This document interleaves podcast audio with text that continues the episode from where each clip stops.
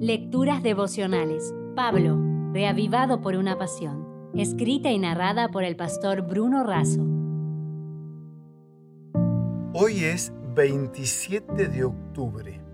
Yo sé a quién he creído.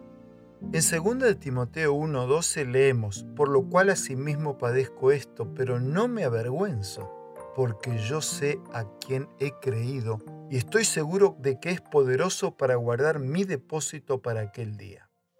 Pablo sufría por causa del Evangelio, por eso podía animar a Timoteo a enfrentar sus sufrimientos. El apóstol enfrentaba la máxima humillación y condena por actos criminales contra el imperio romano, pero su fe y su esperanza en el mensaje y en quien lo envió estaban más fuertes que nunca.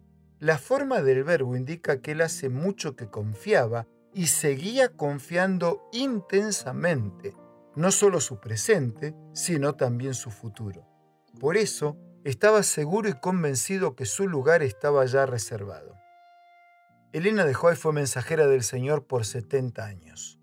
Tenemos hoy 150 libros disponibles de sus escritos. A los 87 años se fracturó el fémur el 13 de febrero de 1915. Ella sabía que le quedaba poco tiempo, pero siempre confió en los brazos de Jesús. El 14 de julio, en un susurro, pero con toda la fuerza del corazón y la convicción de la mente, dijo, yo sé en quién he creído. Y entró en estado de inconsciencia.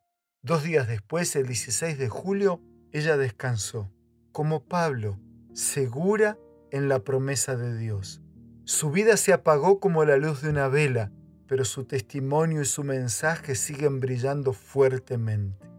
El himno Yo sé en quién he creído tiene declaraciones firmes y seguramente del escritor Daniel Wester Whitley y del compositor James McGranahan, quien siguió a Phyllis Bliss como director musical en sus campañas de evangelización.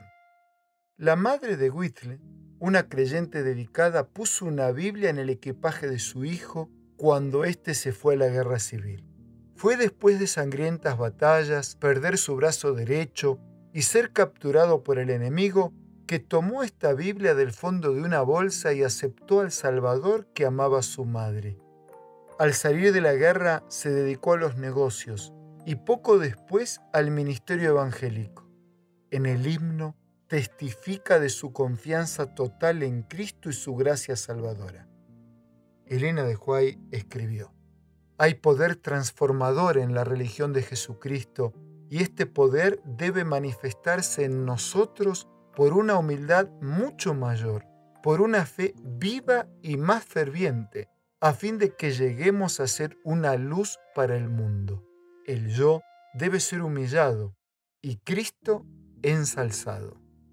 Amigos, que nuestra vida testifique siempre del poder transformador del Señor, para que humildes y fervientes iluminemos al mundo con la seguridad de saber en quién hemos creído.